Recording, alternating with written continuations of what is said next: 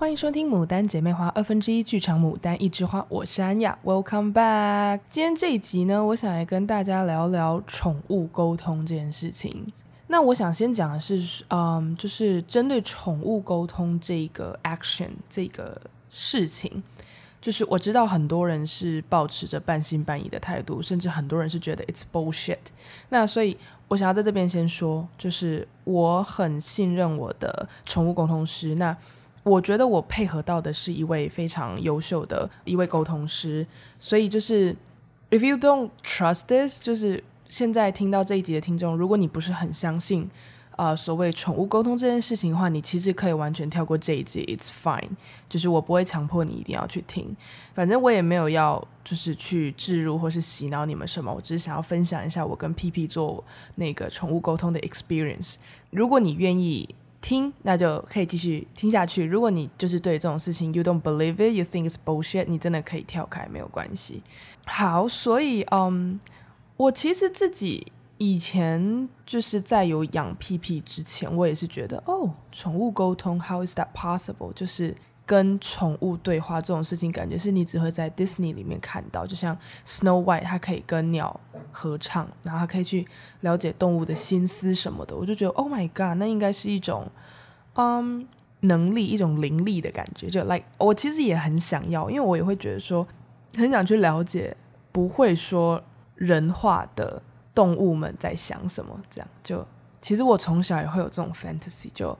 啊、，One day I can talk to the trees。就你知道，有人我也听说过，有人是可以去感应植物，他就是手如果碰在花花草草上面啊，大树上面，他就可以感受到说这一些植物想跟他表达什么。啊，我自己是真的觉得这种事情是蛮酷的。那我本身也是对于很多事情都是宁可信其有的，就是不管是阴间阳间，就是一些比较有趣的事情，其实我也都是宁可信其有的。对，那所以像宠物沟通这种事情，我觉得如果真的有人可以帮我们去更加了解自己家的宠物的话，我觉得 why not？就是 give it a try。但是我也曾听过身边几个比较亲近的朋友，就是有遇到过比较不是那么理想的宠物沟通，就觉得他讲出来的东西就是跟他们家的宝贝个性完全不像啊什么的。所以呃，其实 first of all，在要尝试这件事情的时候，我自己也是会觉得会不会被骗啊？因为毕竟 like I treat this very serious，我觉得。我很重视跟 PP 的沟通，这样子，对，好，But anyway，就是感谢我身边的朋友，就是他，他有介绍一位非常，我我个人真的觉得是非常优秀的沟通师给我。那其实 till now 我也都是，如果想跟 PP 聊天啊，还是跟傅真啊，跟我们家狗狗阿诺聊天的时候，我也都会找他。对，所以我今天就想来分享一下，so far，自从我跟 PP 在一起之后的三次对谈的，嗯，沟通的那个感受。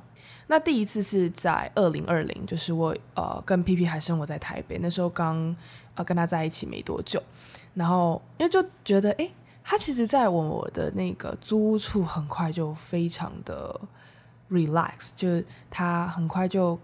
啊，愿、意睡在我的床上啊，甚至是跑到我枕头边跟我睡觉，然后就是都愿意吃饭，愿意喝水，然后在发家里就是房间这样啪啪照，我就觉得哦，他还蛮 chill 的，所以我觉得 OK，他应该就是 emotion 部分，就是情绪到达了一个应该算嗯，就是舒适的一个程度，所以我想说好，那我想来跟他来一场深度聊天，所以我就去找了我的沟通师，因为我是第一次跟 PP，就是 like。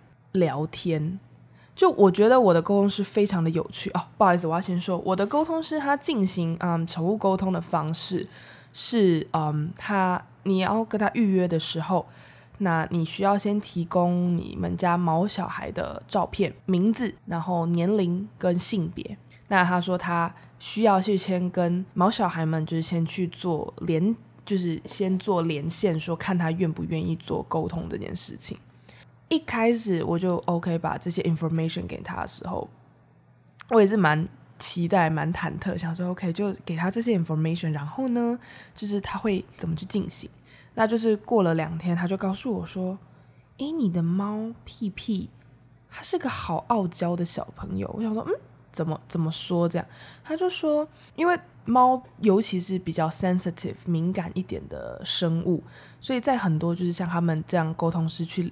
所谓的连线，就是想要去询问他意愿，跟他打招呼的时候，通常是会非常的警戒啊，然后就是会完全置之不理啊，或者是很抗拒啊。他说他跟屁屁一连线上的那个 moment，屁屁就是一脸很拽的说：“你是谁？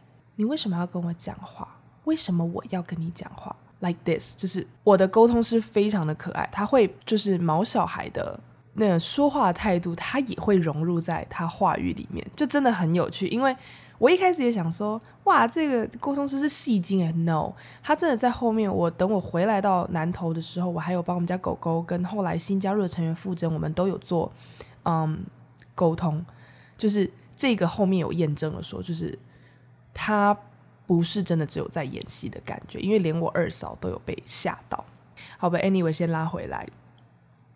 然后他就说你的猫非常的傲娇啊什么的，但他说他是愿意愿意呃做这个宠物沟通的。我说 OK，好好，太好了，他是愿意做这件事。然后就到要去进行沟通的那一天，那我一开始会觉得说要沟通，那你总得嗯看着就是毛小孩吧。那我的沟通师他本身是文字。就是你可以用 Line 跟他 text，他就是你问他问题，他会帮你问，然后他用文字回你，或者是你要打电话，就是语音 voice 呃 voice call 这种也是可以的。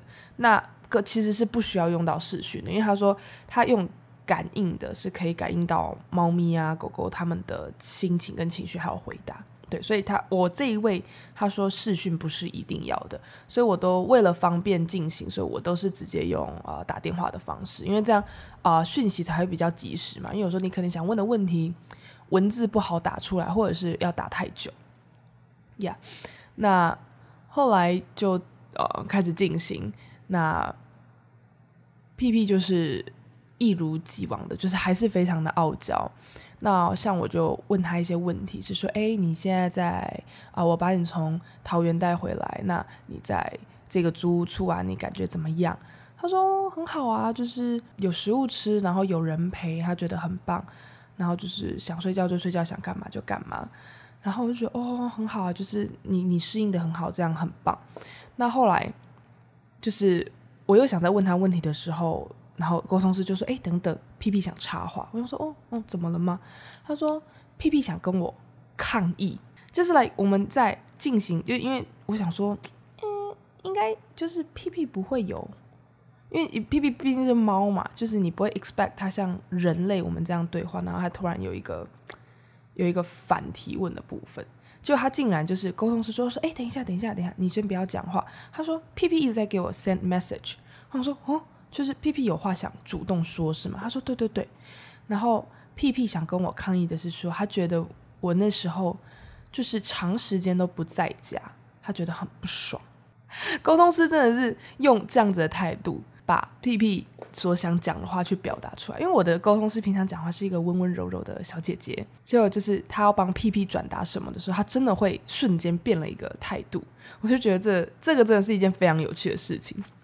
然后我就说，我就有跟 P P 的针对他这件抗议的事情，我就有跟他 say sorry，因为我说，嗯，就是那那时候是一个月要轮三班，早班、晚班、大夜班，就真的工作时长是确实是长了一点。然后有时候回到家累了，就只想睡觉，就 I literally didn't really have time to like play with her，就我也没有空，或者是没有力气去呃玩逗猫棒还是什么的。然后 P P 竟然跟我说。我不需要玩，就是他不需要逗猫棒，就是还是 anything that，因为我们都会觉得猫咪需要就是逗一下干嘛？他说不用，就是他说我这么聪明，我会自己想办法让自己开心。但是你就是不在家，我就是不开心。我想说，OK，嗯、好哦，就是我的猫既然就是有如此之反应。就他真的是整个就很很很傲娇的在讲这些话，那我就觉得这这也是蛮蛮可爱蛮有趣的，对。然后嗯，后来就是嗯，毕竟都沟通了嘛，那我自己觉得 OK，就是跟沟通师的进行上，我觉得都蛮不错。我就想要来问一些比较嗯，也不能算心里话，但就是说，因为毕竟 P P 是浪猫，然后之前啊、我在收编他的时候，那时候送养人有先帮我照顾一阵子。他说那时候他是有疑似假性怀孕的状况，或者是他真的怀孕了，就是他真的生过小孩，不知道。反正那时候就是他有胀奶啊，然后奶都没有退，然后很虚弱这样。所以就针对这件事情，我有去特别的提问了。因为有一次长姐来我家住，然后他就说屁屁为什么看起来都很。忧伤、很难过的样子，就他的眉宇之间好像都透露着一股伤心的气息。然后我就想说，嗯，就连长姐自己本身有养猫的人都这样提。我想说，好啊，那我我想来问一下，就是，嗯，屁屁在就是走进我收养人家之前，他都经历了些什么？然后，哦，我就问他说，诶。就是我就很直接的跟皮皮说，诶，那个时候看起来你很像是医，因为就是也也只能听医生说嘛。医生说他有疑似假性怀孕的一个状况，然后问他说，你你是曾经有过小孩吗？还是什么的？然后皮皮就说，哦，有啊，我曾经有生过孩子，可是人类只带走了我的小孩，没有带走他。那他那时候就是一直一直想要追上去，他说他希望人类也可以把他带走。然后他就一直追，一直追，一直追，一直找，一直找，一直找。然后他就是内心渴望着说，可不可以也一起带我走？但他就是找着找着找着，啊、嗯，一直都找不到了。就他再也看，他也感受不到他 baby 的气息了。他找不到带走他宝宝宝的人去哪了？他就觉得在外面好累哦，他真的好累。那他不，他说他不是放弃找孩子，他是觉得那个人带走他的 baby 一定是让他过上了好的生活。那 PP 就觉得 OK，那我的我的 baby 们去过了好的生活，那他就是觉得累了，他自己也觉得说，那他也好想好好的休息哦，他希望有人爱他，所以他就某一天。就是看到我那个送养人家的车库门口是打开的，他就不就就跑进去人家家里了，然后就这样住下来，超可爱。那时候我的送养人有跟我说，就是屁屁是自来猫，就真的有一天他就是打开车库，然后屁屁不就的就这样直接钻进他们家车库的深处，然后就就大摇大摆的住下来了，叫他走他也不走，然后接近他他也不凶，然后就是一脸就是嘿我要赖在这里的脸，然后我就觉得。哦，根据 PP 讲的，他描述他自己的状况，他说他真的累了，所以他就这样跑进人家家里，他就觉得嗯嗯，我要我要跟人类生活的那个 determination，他的那个决心，然后再加上听我送养人去复述，就是讲说哦，他跟 PP 相遇的那个 moment，我就觉得 OK，就是是一件很有趣的，就是你会觉得哦，前后文算是蛮对得上，就觉得哦，很很有趣，就是怎么这么酷这样子。我那时候就听到他这个故事，就有点难过，因为毕竟，呃，就是所以他曾经为人母过，那所以我就想说，哦，长姐说他一直看起来很忧伤，他是不是想念他的小孩啊，还是什么的？我就问他说，那屁屁啊，你你会难过吗？屁屁就说不会啊，过去就过去了，我现在很幸福，因为我有你。然后我那时候听到的时候，我就 还蛮感动，蛮想哭的，就觉得。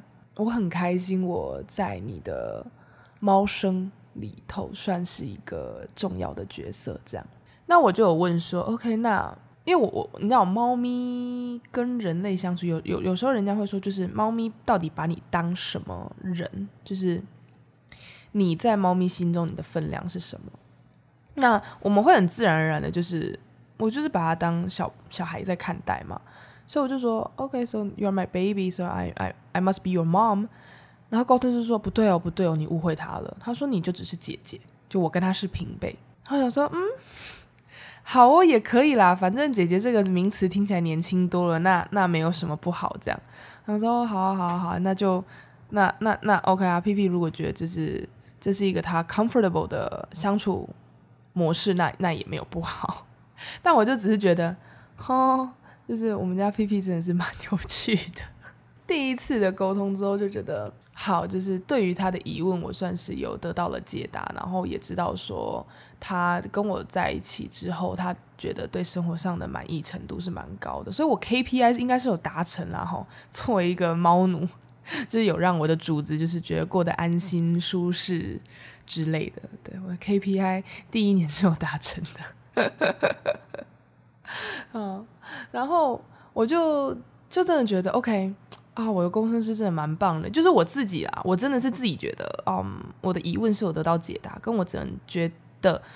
也个人觉得整体沟通上的感受度啊、互动度啊，还有那个叫什么，嗯，反馈回应，就是 you you you got good responses 的那个感受。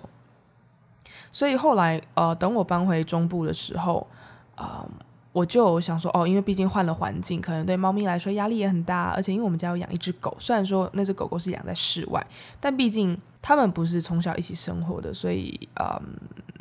我爸都会一直跟我说：“哎，你真的要小心你的猫，哎，它那个如果出去，真的会变狗狗的晚餐之类的，就是，呃，就是对比较恐怖的相处模式。”所以我就想说，好，那好像应该要再进行一次，嗯，呃，沟通的部分来。问一下，说，那他搬回来之后，家庭成员也变多啦，生活环境也差不一样啦。然后，呃，外面现在有一只狗，他感受如何？然后也想说，顺便帮我们家这只狗狗也做一下宠物沟通。好，然后这次进行宠物沟通的时候，啊、就是跟刚才说的一样，就是提供沟通师需要的资讯。然后我们家狗狗也想要一起进行，因为我二嫂也很想、很想、很想知道我们家这只狗狗到底在想什么。因为我们家狗狗其实是有送去上课的，它有去受过专业的训练。那它之前在狗狗学校的时候，我们都会去看它，然后就觉得哦，就是 he's obeying all the orders，就它会服从命令啊什么的，就觉得很乖很棒。可是，呃，因为连我的我们狗狗的教练都有说，他真的看到了我们家人就会变得很调皮，就它是一只很聪明的狗。可是他他就是会有那个 switch on and off 的概念，就是哦哦有教练在，然后呢好我要 behave，我要乖什么的啊，看到家人就嘿嘿嘿，我可以很嗯吊儿郎当、屁颠屁颠的这样子。所以，嗯，当然说他看到我们家人会有这样子的情绪，那代表说他是很爱我们、很接纳我们，这当然没有问题。但就是说，在把他正式他正式从狗狗学校毕业之后，回到家里，那就会变成说偶尔在一些。嗯，执行上就是他他必须去 obey 的一些事情，就做的不是那么优秀，然后就让我二嫂觉得有点头疼，所以他就觉得说，哦，我要来问一下我们家狗狗到底在想什么，这样。那比较 surprising 的是，我们家狗虽然平常看起来屁颠屁颠的，但可能终究有受过训练，它的心理素质是个 soldier，是个军人。我们的宠物沟通师就说，诶，你们家阿诺好凶，好可怕哦，他。强烈拒绝沟通诶，他整个把我 shut down，就是把我关在门外的那个感觉，就是沟通师是用一种比较强烈的感觉说，哎，他真的是把我 shut down，就是完全不要不想跟我讲话，对我警戒心很重。我们就说，哦，可能是因为他之前有上课吧，然后再加上可能就是他说我们家的 bodyguard 啊之类的啊，狼犬会不会就是性格不同？他说，哦，那有可能有受到这部分的影响，那就请我们再跟阿诺去沟通一下说，哦，有个。姐姐想跟他聊聊天，那聊天的理由是什么？是因为我跟二嫂希望可以多了解他一点，然后我们就呃请二嫂再去跟阿诺，就我们家的狗狗再沟通了一下，然后沟通师就说：“哎，他马上变乐意了，就是整个态度就马上哦不一样，就是有一种说哦好啊，原来是哦，就是我跟我二嫂想跟他聊天的哦，他 OK 他 OK，他整个就是嗯他的那个警戒就放下来，那我觉得这也是蛮酷的，就是。”听那个沟通师在转述这段小故事的时候，对，就觉得啊，我们家阿诺平常真的都就在我们眼里啊，他他当然就是嗯，在外人眼中，他的确确实是一只蛮可怕的狗狗，因为就是我嗯，在狗狗学校接受到的训练，当然还是有起作用，但只是只能说就是可能真的他有所谓的超反差表现吧，就是在我们家人面前，他真的就是。那样巨大的体型，但你就会觉得它就是一只巨型宝宝，它还是会很爱跟我们撒娇啊什么的。所以，就是当他跟沟通师就是有就把人家这样 shut down 啊拒拒绝于门外的时候，我们觉得嗯，OK，你还是一只挺有个性的狗狗。这样，那时候因为我们在讲电话嘛，想说好啊，这就先在室内进行我们家屁屁的部分，因为屁屁已经有过沟通，所以我觉得在进行上应该会比较顺利，所以我们就先去跟屁屁聊天。我二嫂她真的是非常爱狗爱猫的人士，所以她非常非常非常的欢迎啊屁屁搬回家。她他真的跟屁屁见面之后就一见如故的感觉，然后我也是蛮佩服他说。那毅力真的是挺好的，因为我们家屁屁算是很傲娇的，不是算是，sorry，我们家屁屁就是傲娇猫，再加上它呃，可能以前是浪猫，所以它嗯、戒心也比较重，爱哈气，爱动手，就是它的性格确实是比较不是那么那么好亲近。就我爸跟我哥他们到现在还是有点怕屁屁，因为屁屁很爱哈气跟出拳这样。对，但 anyway，就是我二嫂真的是用爱去感化了屁屁。那时候我去上班的时候，她就是每天会到我房间去，嗯，跟屁屁聊天啊，玩屁屁啊，慢慢慢慢跟他相处，然后手上就多了几道伤疤。但之后我就看到屁屁对我二嫂也是非常的呃依赖吗？也不是，但就是会对我二嫂试出很多的善意，愿意给他抱，愿意给他摸这样子。我就觉得这是一个很棒的相处模式。那后来其实二嫂也有跟我说，她知道屁屁终究是我的猫。她说如果有这个缘分，她也希望可以有一只她自己的猫。真的看得出来，她很喜欢猫咪，但是她也会说，就是等到有缘分的那一天再说，就她不会去强求。这次我就想说，多让二嫂来跟这个沟通师互动，因为是我二嫂也很希望说可以了解一些 PP 的想法。那这次就。当然也是会先跟 PP say hello 啊，然后问他说：“哎，你住在这个家里面感觉如何啊？因为人口变多了嘛，然后房子的你整个整体的环境就是不同。我们从都市搬到乡下，那从一间小套房搬到一搬回就是一般正常的房子，就是整个空间上都比较大。你会不会觉得惶恐啊、害怕啊？然后再加上室外还养了一只大狗狗，那屁屁就说。”哦，不会啊，就是我适应力很好，你们不要小看我好不好？我这么的聪明，住在任何地方都没有差啦。诶，没错，他就是这么的也自恋，他真的有够自恋。他说我很聪明，我真的有时候就是跟屁屁聊天，我都觉得 OK 好了，小姐不要再那么自恋了。他一直觉得自己聪明到不行，但是对啊，事实显示它看起来它真的应该也是一只。蛮聪明的猫，好，but anyway，就是它对于在搬回中部这件事情，它都是 OK 的，是满意的。那它对于外面那只狗狗的感受，也是觉得，哦，就是我跟他一定是不合，我会小心，我会小心。对，他就他就这样讲，他说我会小心。我说不是只有要小心而已，就是。嗯，反正我们自己本身也会去控制，不会让狗狗跟猫猫碰到面。那但也是会跟他说不要跑出去啊什么的。但当然就是，it sounds ridiculous，就是你既然跟一只猫说，哎，不要跑出去哦。但是我们就有跟屁屁讲说，我们搬回乡下了。那你如果真的走丢了，第一我们很伤心，第二如果你就放飞自我不回来了，就是我们是 forever goodbye，就是呃，of course 我会想去找你，但是如果你不想回来。就是，或是你你就不回来了，我会很伤心啊什么的。屁屁就说：“哦，不会啦，我毕竟那么聪明，我是不会乱跑的啦。啊，但是我要跟你们说齁，啊，如果你们门就开着，啊，我就会想出去啊。那外面的世界感觉很漂亮啊，啊，你门开着，我就是会想出去啊。他就是一直重复着讲说，只要你们门开着，我就是会想冲出去，不管哪一扇门。”哦，所以我们就想说，哦，OK，好，那我们就是尤其玄关的门要小心，不要让它就是最后一道防线都都被它给突破了。这样，对，因为其实我一直都有尝试着跟我爸沟通说，就是毕竟屁屁都搬回来了，我也希望屁屁说可以跟跟所有住在这栋房子里面的家人都是有良好的互动。所以就嗯，起初搬回来的两三个月，他都是只有在我的房间里面是就是走动。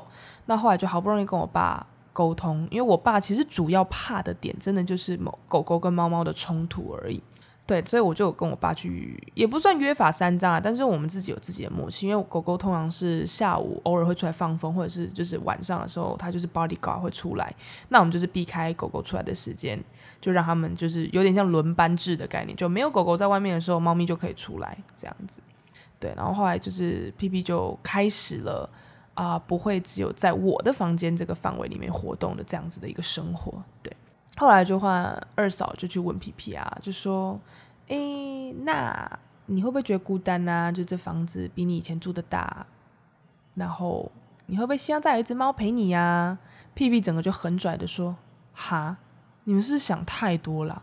我活得很好啊，我不需要陪伴，我不需要猫，我有你们就够了。”哎，没错，他真的是这个口吻哦。我现在是原汁原味，就是把我当下就是在沟通过程中，就是屁屁的话，就是原汁原样的呈现给你们。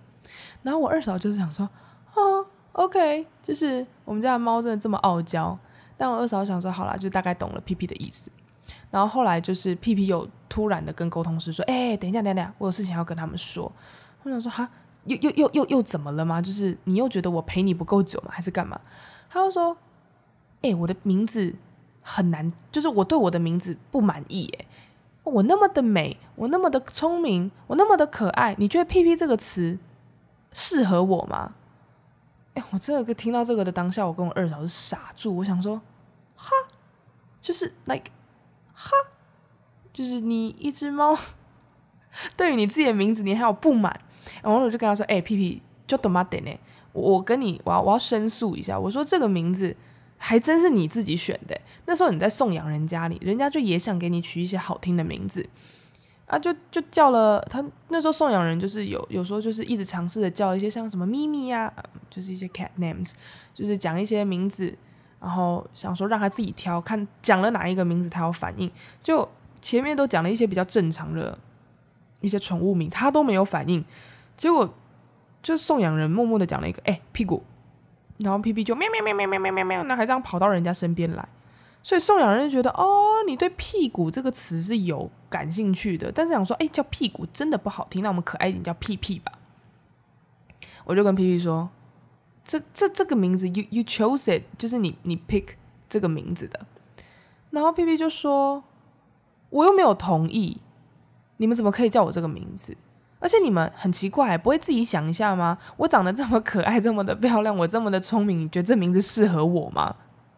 他还在那边跟我 argue，我们就想说，哎，小姐你是误会了什么？但我二嫂就很可爱，很像在哄小孩，他就说，哦，好啦，你这么的聪明，这么的漂亮，这么的可爱，那我们叫你小可爱好不好？屁屁说不要，听起来不够聪明。我说嗯。好哦，所以你要当就是兼具智慧与美貌的。我们想说，嗯嗯嗯，那叫你小聪明，因为我们这一时就是突然被被反驳到这个点，说你就就是 out of nowhere，你要突然想出名字，这很难呐、然后 P P 就觉得，嗯，就是不满意啦啊，你们自己想好不好？这种事情应该不用我想吧。我跟我二嫂听到这一段，我们都想说：“喂，小姐。”就我们就很傻眼，这样。好吧，anyway，反正后来关于重新命名这件事情，当然就没有去进行啊，因为一时之间也改不了口，而且真的叫他屁屁，他反应就真的很激烈啊，就是。偶尔叫他小可爱，因为我二嫂那时候就一直耿耿于怀，说好啊好啊，你都说叫屁屁，你你觉得这名字不 OK？他就是会叫他小可爱啊，或是想尽办法去取一些名字，他甚至还用越南文帮他取一些名字。我有去问他说，诶，那你这个越南文是什么意思？他说，哦，这个这个意思在他们越南文里面就代表说，哦，就是聪明啊、可爱啊、美丽的的事物的这样子。但屁屁就是没反应，都只有叫他屁屁呀、屁屁呀、屁屁呀，他就是最有反应，所以我就跟他说，诶，屁屁，那你这真的不能怪我们这样子。然后那一次沟通，就是我觉得我二嫂应该就觉得啊、更了解了这只猫。然后那次有一个很 touching、很感动的部分是，嗯，就是屁屁已经把我当成妈咪一样的存在，就他觉得我是他的妈咪，我是照顾他、爱他的人，就不是只有姐姐这个 level。他他觉得把我晋升到已经是妈咪的部分了，所以我觉得哦，也是蛮 touching 的，就觉得。啊、就是跟他这样朝夕相处啊，然后这这样几年来的时间，就是有改变他对我的看法，我就觉得小成就，小成就，就是做一个猫奴，这也是心里是蛮开心的。对，好，然后那天那一次就啊、还有进行狗狗的部分嘛。我觉得狗狗的部分，我觉得改天我可能 maybe 找我二嫂来聊一下好了，因为啊、真的是主要是我二嫂跟二哥比较常在家，所以他们是有空去照顾狗狗的。对，但是简单来说，我们那次做了狗狗的沟通，就是我二嫂就是头更痛而已，因为就是没想到他真的就是一个屁孩。我们家狗狗这在我们面前，它就是会呈现一个屁孩的状态。但我觉得针对这个部分，因为我觉得再再讲下去会有点太冗长，所以我哦，maybe 改天我可以找我二嫂来聊一下这一集。好，然后再来就是最近一次啊、有在跟 PP 做一次沟通，就是傅真来了家里之后啊，傅真我嗯、因为可能有听众是没有 follow 我 Instagram 的，但我在这边简单介绍一下，傅真是我二嫂后来去领养的猫咪。那这只猫咪呢，其实是我的。我长姐跟姐夫有一次在他们家附近散步的时候偶遇的猫咪，那就觉得跟他很有缘分，那后来就收编了它。只是说无奈，就是姐夫跟长姐其实本身已经有三只猫，所以已经有点超出他们的负荷了。那那时候其实就有积极的在帮他们找可以去去接馥甄的呃的人。那我。因为其实我我我明白我爸不是很喜欢猫这件事情，因为他就觉得，因为他毕竟他的人生里面是没有养过猫，他跟猫不熟，他不知道 how to deal with it。我相信我爸应该跟我一样，就是不喜欢不可控的事物，就再加上他最大的 concern 就是说我们家外面有养一只狗，所以他其实一直，我二嫂其实也曾经有跟他提过，说如果遇到了有缘的猫咪，可不可以养这样子？对，那后来。啊我觉得我们跟傅真相遇的故事，我之后也是可以再聊一集，因为我觉得这中间有比较多的细节可以跟大家分享。对，那我先简单说，反正后来我也有跟我长姐姐夫去报名，说，诶，我带我二嫂去跟你们面试，呃，看跟猫咪有没有缘。因为我那时候也有跟我二嫂说，诶，就是我觉得养猫要看缘分，千万不要因为想养而养，就是因为它是一个生命，你必须对它负责。我说。哦，我知道你真的很喜欢猫咪，那我我也知道你非常非常的希望说可以有朝一日有一只属于你自己的。我说，呃，但是我也有跟哥哥他们确认过，不会因为我们是他的家人，所以就是我们有绝对的，It doesn't guarantee us that we will，就是我们一定是馥甄的啊、领养人首选。我说哥哥他们还是会根据他们的经验啊、去判断说你。是否适合啊、领养馥甄这样子？那我二嫂也说好，她都可以理解，就是哥哥他们担心的点是什么。那我就在某一天跟我长姐姐夫约好时间，我们就去家里看猫，然后就让他自己跟让他跟我二哥一起在啊、就是那时候暂时养馥甄的那个房间，就让他们去相处。那当然我，我我知道那时候傅真确实是非常非常非常亲人的一只猫咪，就好像真的看到谁都会躺在人家大腿上啊，翻肚肚啊，任你摸啊这样子。对，但我说确实真的很幸运，说你可以遇到一只浪猫，竟然可以如此之亲人，这是一件很棒的事情。但我说不管怎么样，你还是得考虑清楚哦，就是呃养猫你还要去 expect 说。啊，之后你生活就会多了一笔开销，你要买猫砂、买猫粮、要买罐头、要买猫咪用的东西。那加上那时候馥甄眼睛不太好，所以可能就是要给他多吃赖氨酸啊，或者是要看医生的部分，你必须都得去思考说之后要承担猫咪的医药费这一些的，都会有跟他讲。然后就是让他去跟馥甄相处了一天，我说你回家自己好好深思熟虑一下。我说哥哥他们都有看到你跟呃猫咪的相处是很好的。那就是需要回家讨论一下，要跟我爸讨论一下说，那如果针对要养馥甄这件事情，啊、他们在生活上需要做出什么改变？因为必须让我们人类的生活也方便，猫咪的生活也方便，这样子。中间我们后来就领养了馥甄，所以就家里又多了一只猫。那我当然还是会担心 PP 的心理状态，因为就是多来了一只猫嘛。然后馥甄真的真的很亲人，它是让人觉得很好接近的。就，所以就是不免的，你知道，因为他们猫咪啊这种可爱的生物，你比较讨人喜欢，就跟小孩子一样嘛，比较讨人喜欢的，就是会得到比较多关注，比较多爱。那我爸其实也很努力想跟 PP 互动，但他就说 PP 看到他就哈气。我说我懂，因为 PP 好像真的对男性都比较的不是那么的友善，但我还是会怕说 PP 会不会有点心理不平衡，就觉得哎。怎么好像大家都对馥甄比较好啊，就对我比较不理不睬这样。但当然我也会跟我就是屁屁去，我会跟他教育，我会说，因为你就很凶啊，你看到人家就哈气，人家不怕你才怪嘞。对，然后反正就针对这件事情有去进行了沟通。那还好，屁屁针对呃馥甄新成员来到家里这件事情，他是蛮无感的，他就觉得哦，我来了，哦好啊，那就来吧。对，他真的就讲的那么简单，他就是觉得嗯，OK，come，就是就来吧，反正你都住到家里了啊啊，就这样吧。对，然后那时候我们跟他说哦，日后啊，你们会有机会碰面嘛？因为我们终究会让猫咪在家里面一起互动这样子。他就说哦，来啊来啊，就是就是来呀、啊。他真的就是一点。整个在沟通上跟他讲到说，有没有新猫咪来，你会不会心里不平衡？哦，不会啊。那如果互动上你们 OK 吗？哦，好啊，来啊。就是他整个就是觉得很很 chill 很没事，我们就觉得 OK 好，那就好了。那后来就是比较担心的就是馥甄的部分，因为他也是也是到了新环境，然后成生活的成员也都不同，啊，就是会。想说啊，傅真啊，你会不会有什么想跟我们说的啊？怎么样可以让你感受比较好啊？因为我二嫂也是很紧张嘛，就是终于有了自己的猫，希望可以让它过上好生活。结果真的就是让人跌破眼镜的，就是我们准备跟傅真开始认真沟通，就我们人类都还没问问题，然后。沟通师就说：“哎，等一下，等一下，你们先不要讲话。馥甄说有件很重要的事情，他一定要先 announce 给你们听，一定要先宣布出来，大声的讲出来让你们听。他说我还不能不讲哦，就我的沟通师还说，就是馥甄说这个话很重要，我一定要跟你们讲。我想说，哦，好啊，他到底想讲什么？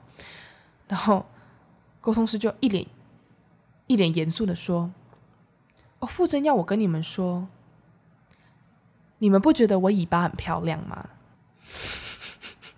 然后我跟我二嫂就有一种，嗯嗯，哎，excuse me，就是可以再讲一次吗的那种感觉。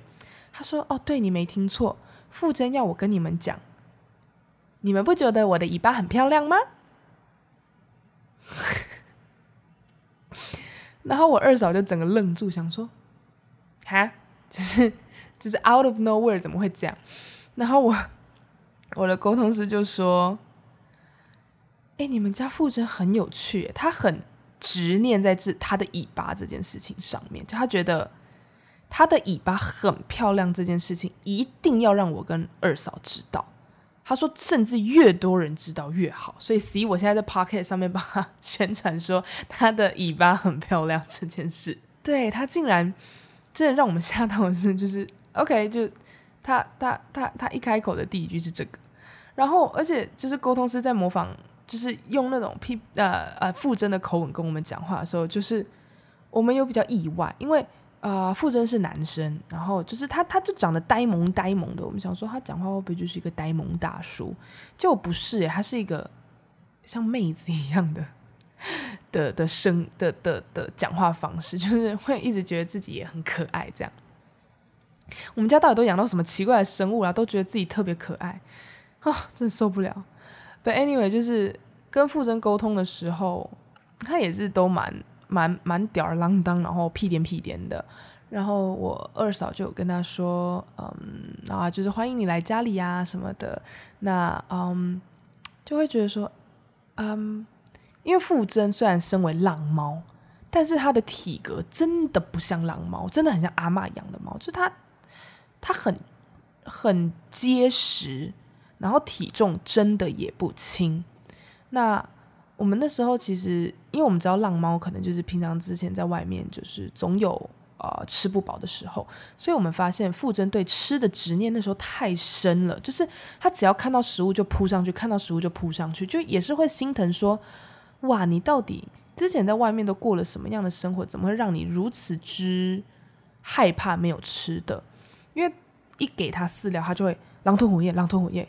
然后，但他不至于到护食，他你你你手要去碰他的饭碗什么的都没关系，但他就是会狼吞虎咽到你会有点心疼，说，哎，你是之前在外面是啊、其他猫都不给你吃饭吗？什么的，会问他说，哎，馥甄啊，这样啊、我们现在目前饮食方面你都觉得 OK 吗？他说 OK 啊，OK 啊，就是就是有东西吃很高兴啊。他甚至还说了一句名言说，啊，你们人类就等于食物啊。然后我们讲说，嗯。喂，人类等于食物是什么意思？” 然后沟通师就稍微的帮他说：“哦，我觉得傅真应该是想说，因为他之前在外面生活，可能比较就是遇到人类都会喂食他，所以他就觉得，嗯，就是人类呢都是友善的，有人类呢就是会带食物给他。那我们就觉得，哦，好，就是还好你对人类的。”嗯、，image 是好的，就你对人类不抗拒这样。那后来就问他说：“那这样一天给你三餐，你有吃饱吗？因为我们都觉得你在狼吞虎咽，会很很害怕，这样会不会对你的身体健康啊造成什么负担呢？”傅真就说：“吃饱，吃饱是什么？没有这回事啊！我看到食物，我就是要吃啊！我们真的是傻眼到不行，想说，OK，所以你不管你饱或不饱，反正你看到吃的就是要吃。”对，傅真那时候对食物的概念就是这样，就是他没有吃饱的时候，他就觉得反正看到了食物我就是要吃，看到了食物我就是要吃。但这边可以跟大家报告啊，就是因为那时候是傅真刚来家里，所以应该是呃二零二二年初的事情。但其实 till now 已经二零二二年中年，就是下半年了。他这个部分其实是改善了蛮多，他不会再那么的狼吞虎咽。然后算是，因为我们有在帮他控制，因为他的体重真的是越来越重。我们真的没有让他暴饮暴食，但就是他的体重就是不断的直线上升。我女儿真的是就是屁屁，我让她吃了很多肉泥啊、罐头啊，就是就是我会让她吃好一点，就是希望她可以多吃。因为我女儿其实本身就不挑食，但是我希望她可以吃更多一点，然后但她就是都。就对吃没欲望，然后就一直不胖，我就觉得摸完腹真再去摸屁屁的手感觉有点差。啊，但当然不是为了我们人类一己私欲，就是为了手感啦。主要是因为我女儿也是真的太轻，医生都说，哎、你这只猫再增胖一点哦，就是它才二点九公斤这样。对啊，Anyway，就是，嗯，以上就是。目前 so far 我有进行过的三次的宠物沟通的部分，真的就是分享一些故事给大家听啦，然后也让大家稍微的去更加的了解到说，哎，我们家的猫真的都是蛮有性格的啊，狗狗也是啊，狗狗也是挺有性格的。那针对阿诺，我觉得之后我可以再来找我二嫂聊一集，然后傅真其实也可以，因为傅真在我们家真的是有蛮多的故事啊，也是说如果听众对我们家的狗狗猫猫有喜欢的话啊，我个人其实是有开设一个。Instagram 给他的，我之后会再把呃狗狗猫猫的那个账号再分享在 Instagram 上面。那如果有喜欢的人，就是欢迎去追踪这样子。好啦，以上今天就是这集节目的内容啦。希望各位听众们就是听得喜欢，然后也有就是 被我们家宠动物们吓到，宠物们吓到说，吼 哇，原来宠物都能这么有性格。对，好啦，喜欢我们的节目可以关注我们的 Podcast、YouTube、Instagram 账号，给我们五星好评。This is Mudan Sister，See ya。